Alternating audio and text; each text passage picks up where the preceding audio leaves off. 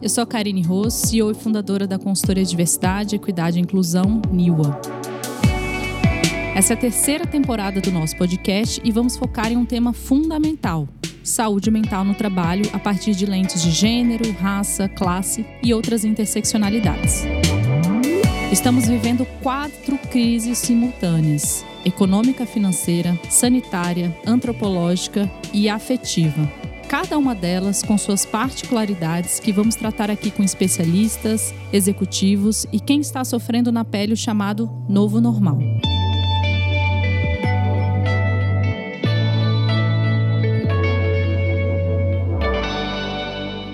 No auge da pandemia, entre março e maio de 2020, a palavra ciência teve um salto de procura no Google por causa do início da pandemia. Foi um dos temas mais pesquisados, pois as pessoas tentavam entender sobre a doença e houve até quem fez campanha para desacreditar os aspectos científicos que surgiam à medida que os cientistas iam aprendendo e estudando sobre a Covid-19. Se a ciência em si já era questionada, Imagine então colocar nesse molho a neurociência. Mesmo que desde 387 a.C., Platão já ensinava aos gregos que o cérebro era o centro dos processos mentais, ainda por muito tempo a área ficou mais restrita ao aspecto biológico, ou seja, aos comandos dados pelo cérebro, transportados e executados por outras partes do organismo.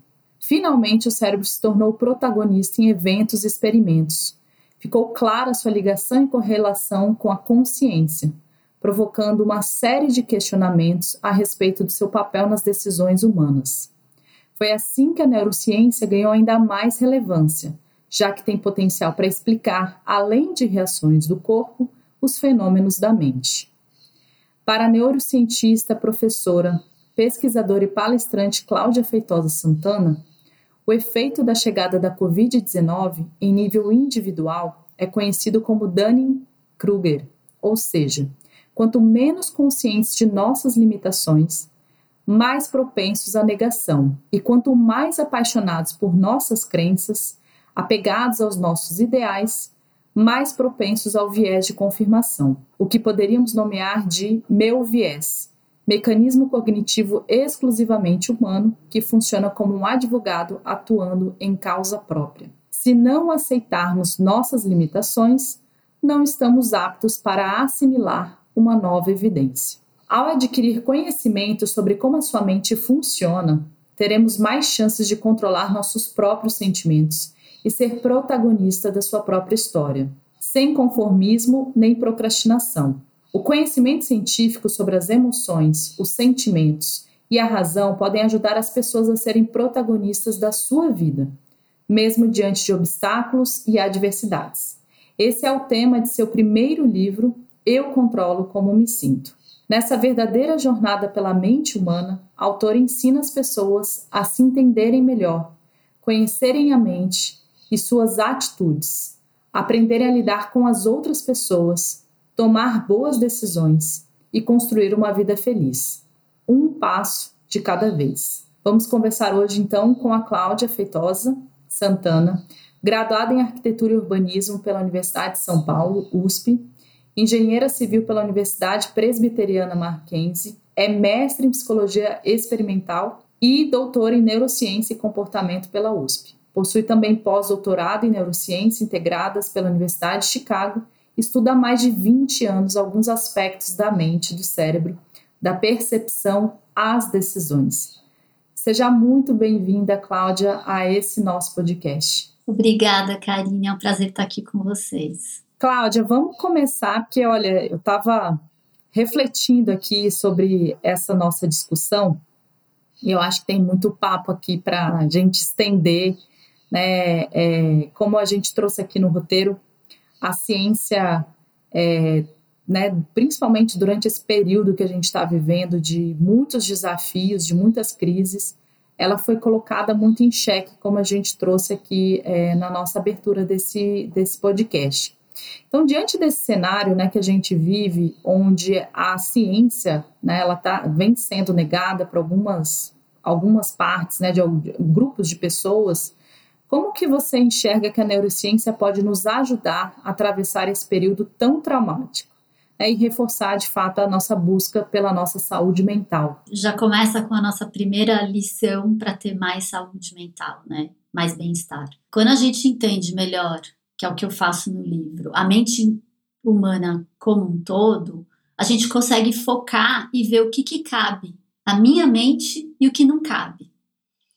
Então, nesse primeiro processo, mesmo que a gente veja, por exemplo, uma negação da ciência, a gente não foque nessa negação que é feita fora, a menos que seja o seu papel, um trabalho específico para isso, e foque um pouco no nosso bem-estar. Tipo, eu não vou negar, então o que eu posso fazer? Isso é, uma, é o primeiro passo. Agora, é interessante notar que é o seguinte: a ciência sempre foi negada. Sempre tem gente que vai negar a ciência todo histórico que a gente tem de pandemia, todo histórico que a gente tem de vacina, sempre vem junto à negação. E com essa pandemia em específico, a ciência deu um salto, como você mesma falou. A busca no Google pela palavra ciência cresceu muito. Então, muita gente que não se interessava por ciência passou a se interessar por ciência. Só que qual o problema? E aí vem uma crítica ao jornalismo o jornalismo precisa de audiência, né? Então o jornalismo precisa de polêmica. E aí o que, que eles fazem? Eles focam e dão palco para quem nega. Essa é uma crítica que eu faço ao jornalismo, porque se você não desse palco para as pessoas que negam a ciência, você não estaria, inclusive, disseminando e buscando mais audiência para essa negação, que é o que acontece. É exatamente assim que funciona. Hoje você pode perceber que nós temos, inclusive com a pandemia, muitos cientistas que viraram influencers e continuam, ou seja, continua o interesse pela ciência. Se a gente for fazer uma pesquisa, muito provavelmente a gente teve mais gente que entrou a se interessar pela ciência do que gente negando. No Brasil, por exemplo, no início da pandemia, as pesquisas sobre se você ia tomar ou não a vacina indicavam 25% não queriam tomar vacina. Depois de menos de um ano depois, e quando a gente já estava vacinando, isso baixou para 5%. Ou seja, a gente teve uma migração de 20% da população que foi tomar vacina. Eu mesma conheço vários parentes, várias pessoas próximas que diziam que não confiavam na vacina dos chineses, que não iam tomar. Mas o que aconteceu? Veio a vacina e tomaram. Então teve muito mais gente nesse processo que migrou, inclusive dentre várias nacionalidades, inclusive o Brasil, assim como os portugueses, eles têm uma altíssima aceitação da vacina. A gente até pode dizer que tem gente que às vezes diz que não tomou a vacina, mas que tomou. É, uma das palavras que foram descobertas, né? Não, não descobertas, mas eu acho que talvez nunca se falou tanto em empatia como agora, né? Acho que antes da pandemia já se falava e eu acho que na pandemia acentuou cada vez mais, né? Principalmente porque a gente está vivendo um contexto de muita desigualdade, né? Mais da metade da população hoje no nosso Brasil não sabe se vai ter é, comida no prato, né? E aí, por outro lado, você diz é, que a gente precisa entender que a gente não vai conseguir simpatizar, empatizar com qualquer pessoa, né? Como lidar então com essa dicotomia? Eu queria que você contasse um pouquinho para a gente como que você vê hoje esse tema da empatia. É um tema gigantesco, super amplo. É, mas vamos lá. A empatia, ela é um processo que você precisa dedicar o seu tempo e a sua atenção para entender o que acontece com o outro. Se você não precisa fazer isso, se ela acontece automaticamente, é o que a gente chama de empatia contagiosa. Você nasce com ela, ou a pessoa tem muitas similaridades com você, então isso acontece naturalmente. E obviamente não é esse o nosso foco. Nosso foco é o quê? Essa empatia que dá trabalho, de você fazer um esforço para se aproximar do outro, entender o que o outro sente. E aí você sente junto com essa pessoa. Isso não significa sentir igual ou sentir exatamente como a pessoa sente. Mas você tem uma compreensão, e se você tem uma compreensão, você tem uma aproximação. Só que como isso exige muito trabalho nosso, porque é tempo e atenção, isso significa que exige a nossa energia cerebral. E a fonte da nossa energia cerebral é glicose. A gente não tem glicose suficiente no nosso cérebro para que a gente possa empatizar com todo mundo o tempo todo. Então, qual é a distinção que eu, inclusive, faço no livro? E essa empatia a gente chama de empatia cognitiva, porque ela exige o quê? O seu raciocínio, a sua dedicação a adquirir uma informação externa, ter, aumentar os, a sua compreensão, o seu conhecimento sobre algo que você não tinha antes. Essa empatia cognitiva, ela é como se fosse a heroína dos nossos relacionamentos. No relacionamento, para você se aproximar cada vez mais das pessoas, você precisa investir nela.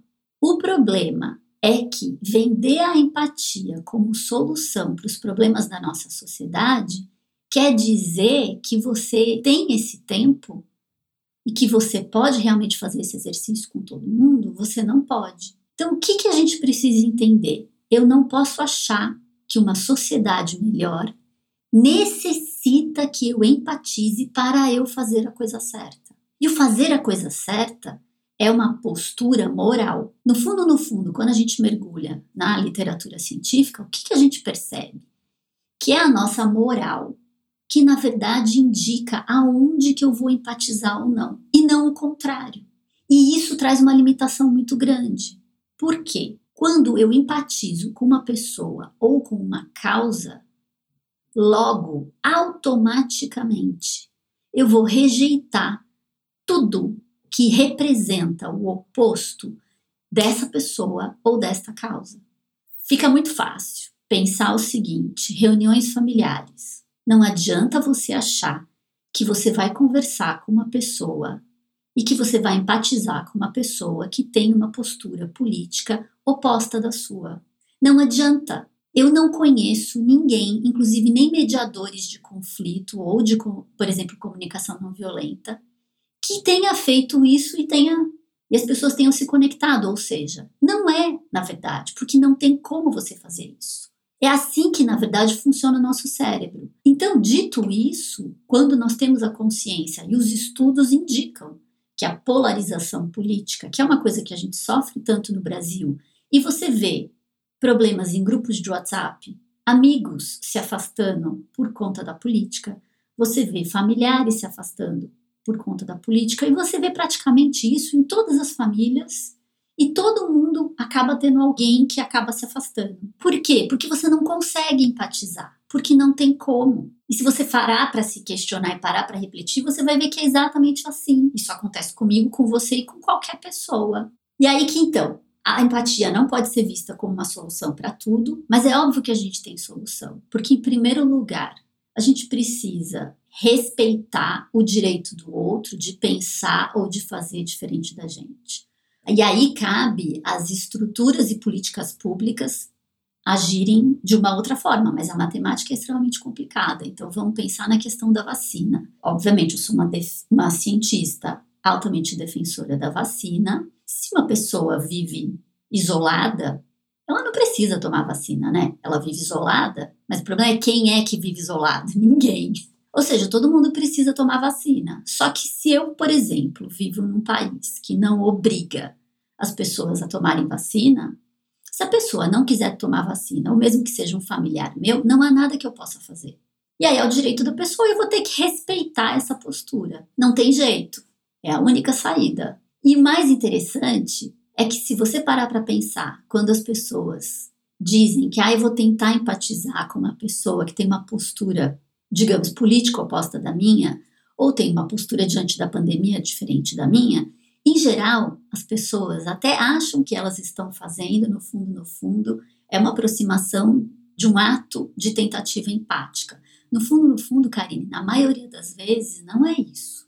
Na prática, o que essas pessoas estão fazendo é escutando o argumento do outro e buscando formas de convencer essa pessoa a se aproximar do lado dela.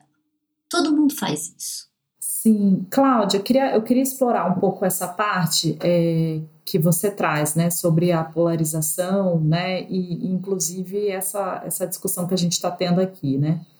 eu queria que você pudesse explorar um pouco mais. Então, como que a gente desata esse nó? Né? Então, se não é pela empatia né, que a gente vai conseguir dissolver essa polarização, quais são possíveis caminhos que a gente pode traçar aqui para a gente conseguir de fato avançar, né, enquanto Brasil, né, enquanto sociedade. Queria muito que você pudesse trazer aqui possíveis caminhos. O que, que a gente faz, então, nessa situação? Olha, nós temos dois níveis, né? Primeiro vamos pensar no nível individual e nos nossos relacionamentos. O que eu costumo pensar e o que eu adoto para mim é o seguinte: eu não tenho uma atividade política. Eu não vou alterar as políticas brasileiras. Então, a partir desse momento, eu opto por não discutir política com os meus amigos e meus familiares. Obviamente, aqueles que estão no oposto meu. Por quê? Essa empatia ela é impossível, então não vai. Agora, se nós estamos falando de políticos dentro de uma arena que precisam negociar, aí é uma outra questão. Aí é uma questão de negociação. E negociação, o ato político, na verdade, não é nem para um lado e nem para o outro, porque na real o que acontece precisam ser feitos acordos que você vai chegar no meio termo. E para isso, sinceramente, como não é a minha área de atuação, eu não sei como é que eles podem fazer, porque o que a gente vê no nosso país e em muitos outros são acordos que nós não concordamos, nós, população, essa é uma matemática extremamente complicada, mas no nível individual é isso que acontece. E não adianta a gente achar que o político ele é diferente de nós e ele vai poder fazer o exercício empático. Ele não vai. O que precisa nesse momento é fazer é uma conversa de negociação. Mas entre eles isso é explícito. Mas essa negociação muito provavelmente passa pelo que eu explico no livro. Todo nossa, o nosso raciocínio ele é a priori feito para que a gente convença o outro a fazer o que a gente quer. E é por isso que você vê todos esses problemas. Talvez o primeiro passo seja: eu preciso respeitar que o meu direito não é maior do que o do outro. Eu não valho nem mais e nem menos que ninguém.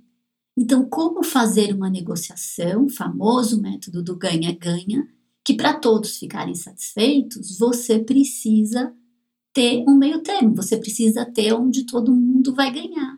E aí vem uma pandemia que coloca mais ainda isso em xeque. Porque se é uma pandemia que precisa de muita gente sendo vacinada, com cada vez mais variantes, mais pessoas e mais próximo do 100% a gente precisa de pessoas sendo vacinadas. E aí como é que você vai negociar com a pessoa que não quer ser vacinada? Por isso que isso tem que vir do Estado. Em alguns lugares isso é feito, em outros não.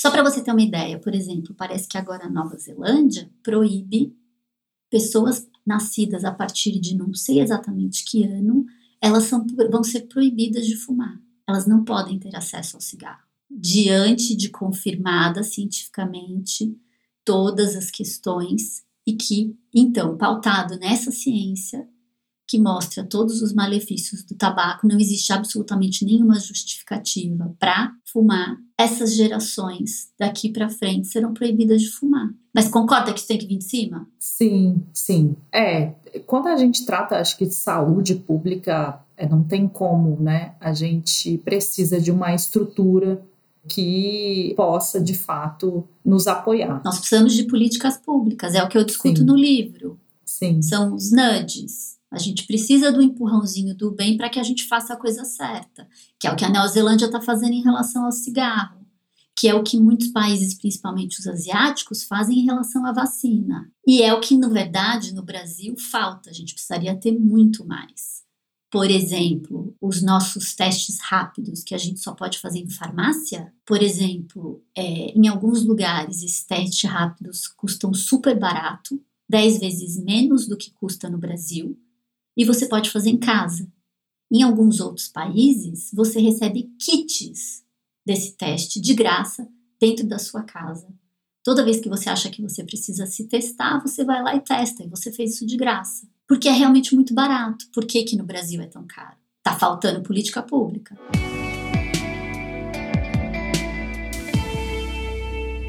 Cláudia, eu queria pegar um pouco da sua fala é, quando você estava explicando sobre a questão da polarização. Claro que toda fala que a gente está trocando aqui, eu estou ressoando, pensando na minha família, pensando, né? Não tem como, que a gente está vivendo esse contexto polarizado.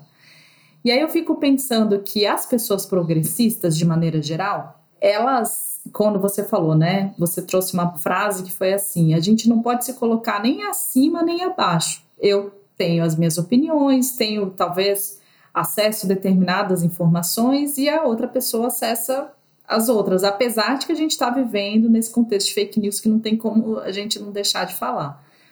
Mas às vezes eu, eu fico ouvindo você e penso assim: as pessoas que são mais progressistas, elas acham que elas vão convencer as outras, não, não só pela intelectualidade, mas elas, elas acham que elas conseguem de alguma forma, pelo conhecimento, é, desconstruir talvez vieses, talvez padrões de, de pensamento.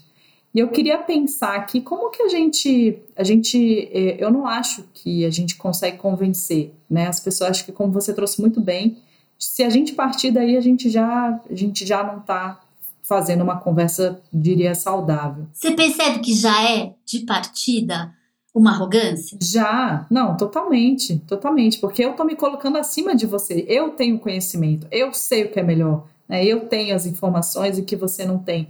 Mas eu acho que essa é uma postura muito dos progressistas de maneira geral. Não, e essa é uma crítica que eu recebo dentro de casa. Uhum.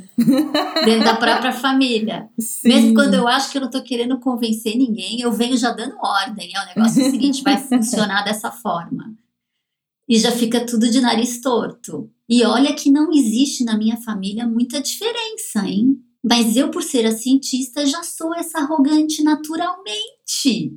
eu fico me questionando, mas como assim? E aí eu fico pensando como a gente avança nessa, nesse tema, né? O que, que seria uma construção de uma conversa saudável? É, eu já entendi que seria a partir onde a gente não se coloca acima do outro. Mas como que a gente avança? Porque vamos trazer esse contexto. A gente está nessa crise sanitária, a gente está numa crise ambiental, social, econômica, né, política. A gente está realmente nosso país ele está muito complicado. Como que a gente consegue avançar assim? Se a gente estivesse falando de, de, de uma comunicação, né, onde a gente não parta né, me sentindo superior a outra pessoa, como, como que você acha que a gente poderia avançar nisso, assim? Talvez é, formas de comunicação, ferramentas, o que, que você sugere para a gente conseguir avançar enquanto uma sociedade democrática? Ó, oh, duas coisas que eu acho que, que ajudam muito. Vamos pensar de novo, voltando e focando nesses relacionamentos nossos mais íntimos, que são mais estreitos e onde a gente consegue sim fazer o exercício empático. Eu acho muito triste quando, por exemplo, casais estejam nessa página oposta da pandemia ou estejam na, na página oposta política. Porque aí realmente eles começam, é tão difícil você entender a postura do outro, porque como eu te mostro, ele é praticamente impossível, que as relações ficam extremamente desgastadas. Mas assim, imagina isso para um casal, é muito difícil. Ou imagina isso para membros familiares que moram juntos. Isso fica muito difícil. Mas tirando esses extremos, quando as pessoas realmente estão em dois extremos, da pandemia e o que caminha junto normalmente com a política, deixando isso de lado, o que normalmente eu vejo que acontece é assim: são discussões que não precisariam ter. Primeiro, uma coisa que ajuda: como nós somos feitos Todo o nosso raciocínio, toda a nossa fala é feita, como eu já te disse, para convencer o outro. A gente sempre acha que a gente está certo. E é por isso que, como eu trago no livro, a gente precisa se questionar sempre. Será que eu sei realmente do que eu estou falando? Eu fui checar todos os dados? A gente não faz isso. Então, a postura que a gente tem com as pessoas, e quando você quer realmente empatizar, seja com o marido, com a esposa, com o namorado, com a mãe, com o pai, com o irmão, essas pessoas mais próximas, com um amigo muito próximo, você precisa escutar. A gente pode dizer que a empatia, que eu falo que é empatia cognitiva, sinônimo dela é escuta. Mas é uma escuta verdadeira, é realmente escutar. Não é escutar para querer argumentar, para querer convencer. Não é por aí. Então, nessas relações muito próximas, o que a gente tem que fazer, e olha como isso vai te exigir tempo. Porque o nosso automático é querer, ah, falou isso, já vou argumentar em cima. É muito difícil você realmente escutar. Mas aí você precisa entender, entender o argumento da pessoa, você precisa entender a visão dela. Porque muitas vezes, aí vem a outra coisa, muitas vezes, a maioria das vezes, as pessoas próximas discutem mas às vezes estão falando a mesma coisa, com palavras diferentes, com significado, ou então estão discutindo porque na verdade estão dando significados diferentes para a mesma palavra. Então, uma é um pouco de humildade, porque assim, se eu estou realmente querendo fazer o exercício de empatia para me aproximar do outro, eu preciso escutar. Mas é uma escuta verdadeira. Alguns chamam de escuta profunda, outros chamam de escuta ativa. Não interessa como você vai nomear mas é escuta. Porque não é escuta, na verdade, para você falar, para você argumentar. Essa é a primeira coisa. E a outra, glossário. Se a gente tivesse glossário para as palavras, a gente discutiria menos. Peraí, estamos realmente falando da mesma coisa? Você vê muito nessa questão política, falar de esquerda e direita.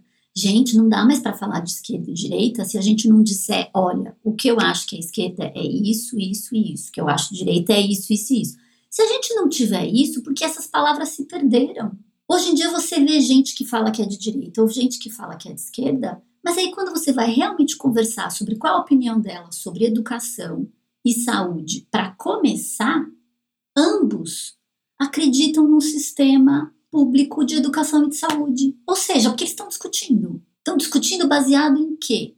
E essas discussões elas acabam por essas palavras, porque assim, as palavras nossas, elas têm vários significados. E a gente precisa significar, né? A gente precisa o que realmente eu quero dizer por isso.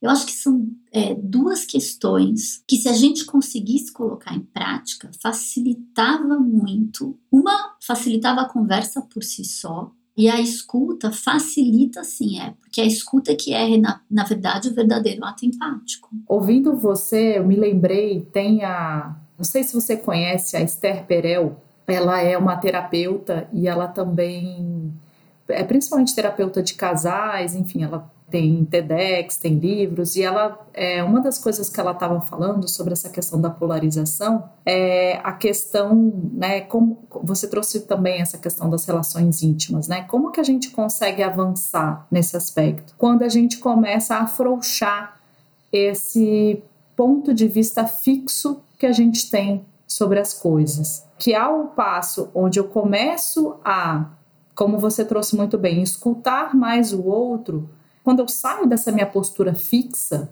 de que é assim, é assim, eu nunca vou estar aberta de fato para uma escuta genuína, uma escuta profunda, como você trouxe muito bem. Então eu acho que acho que esse primeiro passo que você traz é se desarmar, estar aberto de fato para um encontro que inclusive possa mudar a sua opinião, né? Possa de fato mudar suas ideias sobre, sobre aquilo que a pessoa está dizendo. Eu acho que quando a gente está nesse caminho, a gente consegue avançar e construir soluções que sejam mais inclusivas e que atendam mais as demandas da sociedade, né? Interessante você falar isso, porque aí eu lembro de uma outra coisa. Nós somos muito orgulhosos. É difícil para a gente falar desculpa, é difícil para a gente se desconectar desse orgulho. Falar desculpa ou dizer assim, nossa, você está certo, eu não tinha pensado nisso, é você perder o orgulho. Ou seja, é você sair do seu ponto de vista e incorporar o ponto de vista alheio. Como eu explico no livro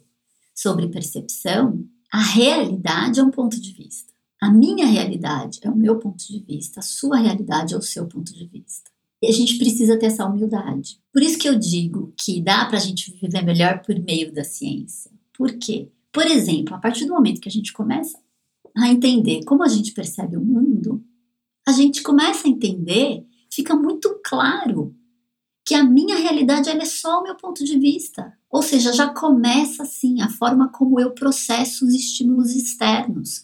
Isso vai gerar as minhas opiniões, isso vai gerar a minha visão de mundo. Mas os fatos, na verdade, são outra história. É por isso que a gente cria uma série de instrumentos para a gente realmente acessar dados objetivos do mundo externo, porque não basta só pelo meu olhar, o seu olhar. E mesmo se a gente tiver vários olhares, a gente vai ter visões diferentes do mundo. Despregar desse orgulho é extremamente difícil, mas é um exercício de humildade. E já começa o exercício de humildade para a gente tendo consciência disso. A gente precisa ter consciência disso. A gente mistura a nossa opinião e acha que ela é um fato. Em geral, não é. é eu queria que você falasse um pouco sobre é, o conceito né, que você traz de glicose cerebral. E como que isso está relacionado, por exemplo, com é, essa busca, né? É, por exemplo, antes né, da gente buscar essa escuta profunda que a gente está falando aqui, é muito importante a gente ter autoempatia, que é justamente essa é, é caracterizado com essa capacidade de a gente simpatizar com nós mesmos antes de buscar simpatizar é, pelos outros. Então, eu queria que você contasse um pouco o que, que é esse conceito de glicose cerebral que você traz. É o seguinte: para o nosso cérebro, a fonte primária né, de alimento para ele funcionar é glicose. Essa glicose, ela vem de, digamos, ela é um, é um processo de metabolismo extremamente complexo, mas tudo que você come é metabolizado. E nesse metabolismo, o que vai para o cérebro como fonte primária de alimento cerebral é a glicose. Então, quando a gente fala energia cerebral, a gente não está falando de nada esotérico. A gente está falando realmente de combustível.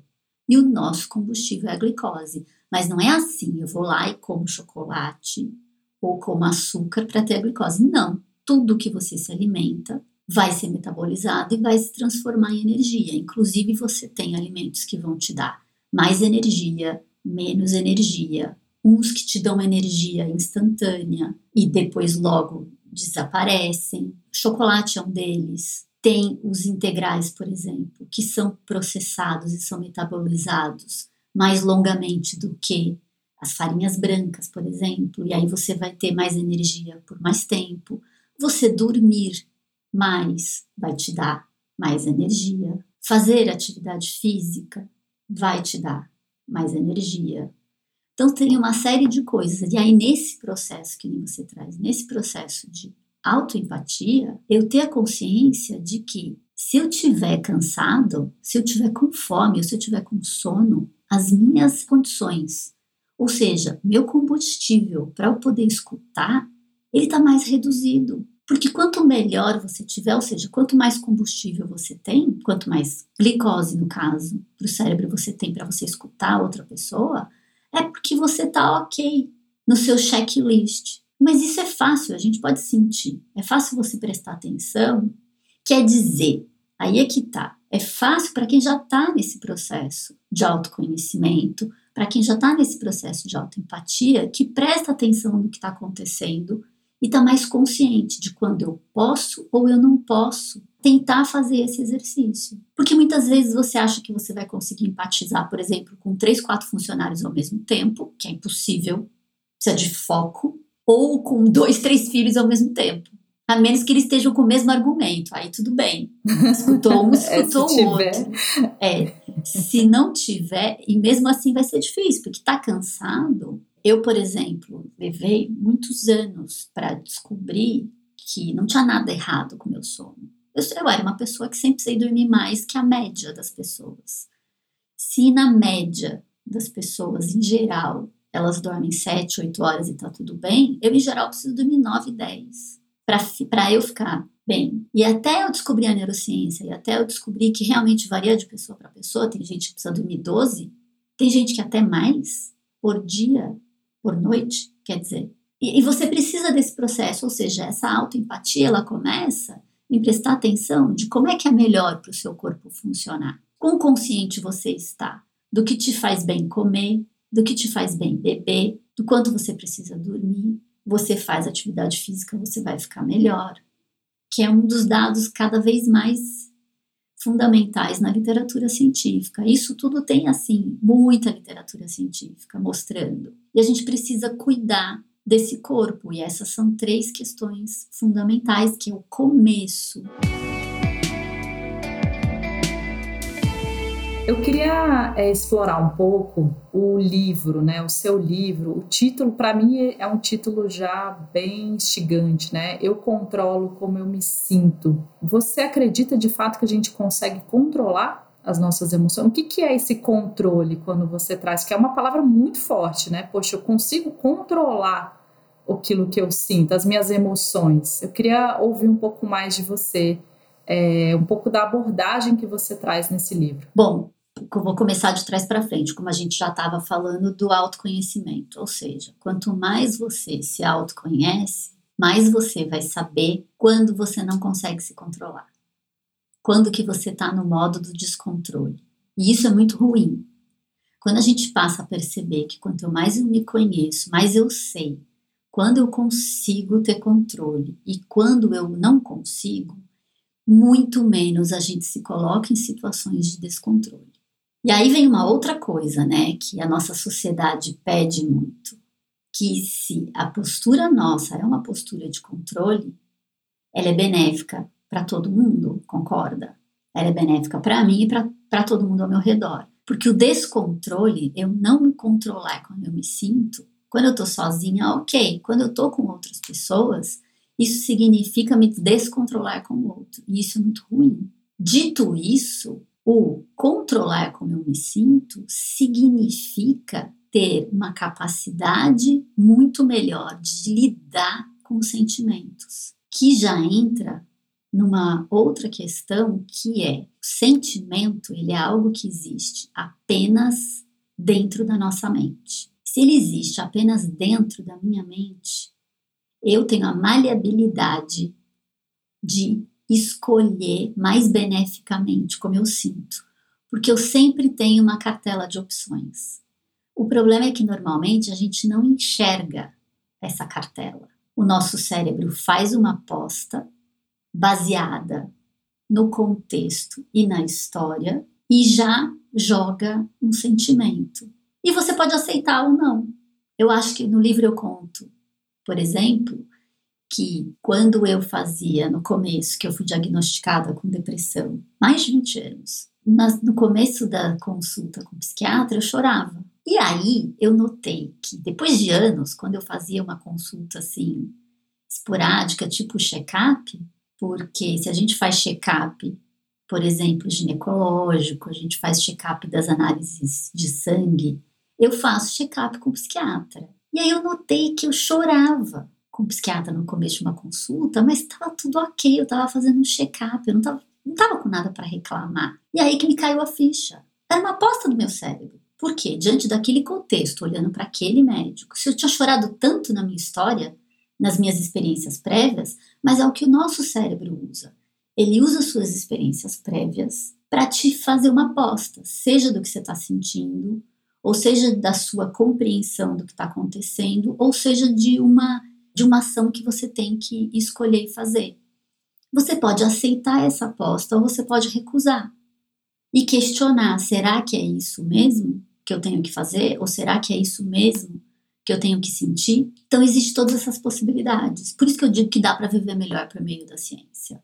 Porque quando a gente começa a incorporar essas questões de como a nossa mente funciona, começa a ficar mais fácil, a gente ganha mais ferramentas para a gente poder digamos, é, aprimorar mesmo o nosso comportamento como final, mas até mesmo a nossa própria compreensão, que começa justamente nos nossos sentimentos. É, foi muito legal ouvir você, porque me, fez, me tive um insight, né? Uma, uma das estudiosas aqui que a gente volta e meia comenta aqui no nosso podcast é a Brené Brown. A Brené Brown ela fala sobre o poder da vulnerabilidade, está entre os 10 TEDs mais vistos aí do, do mundo.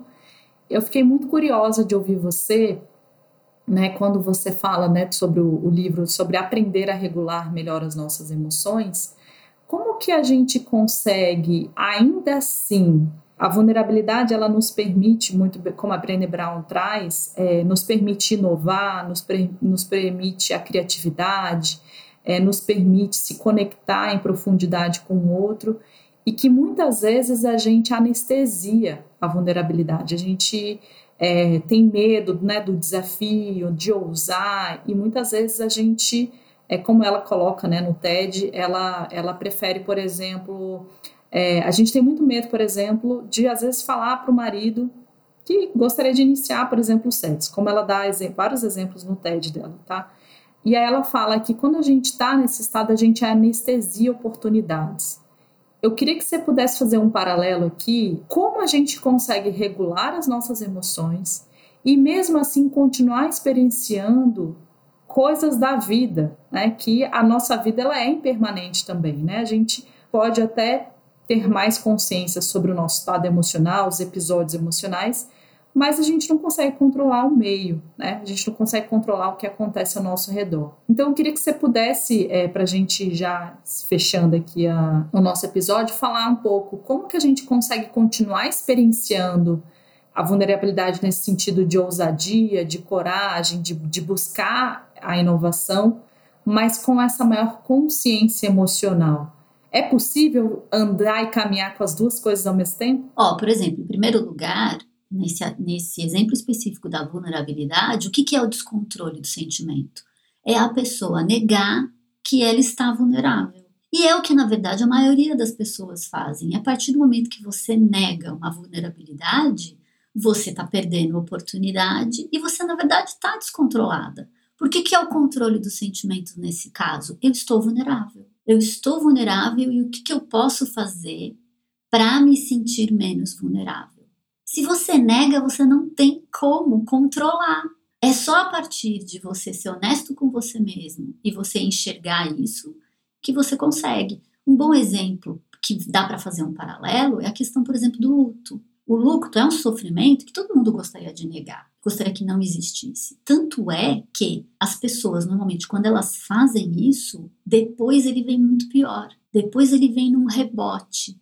É a mesma coisa para a questão da vulnerabilidade. Então, e a outra questão é que eu faço a distinção no livro é a questão de que emoção e sentimento são duas ordens diferentes, ou seja, eles acontecem em processos distintos. A emoção é o que eu classifico no livro, que é o que acontece no nosso corpo. E é por isso que a gente precisa dessa atenção. O que está acontecendo no meu corpo? Ou seja, enjoo, é, alteração do batimento cardíaco, mudança na temperatura, é, nó na garganta e por aí vai. E uma outra coisa é o sentimento, é como eu interpreto esse conjunto de emoções. Na verdade, isso é uma questão de nomenclatura. Se você quiser chamar do contrário, tudo bem. O que interessa é essa consciência, porque na literatura tem, cada um chama de um jeito, e uns chamam de primeira e segunda ordem. O que interessa é isso, saber que são dois processos distintos.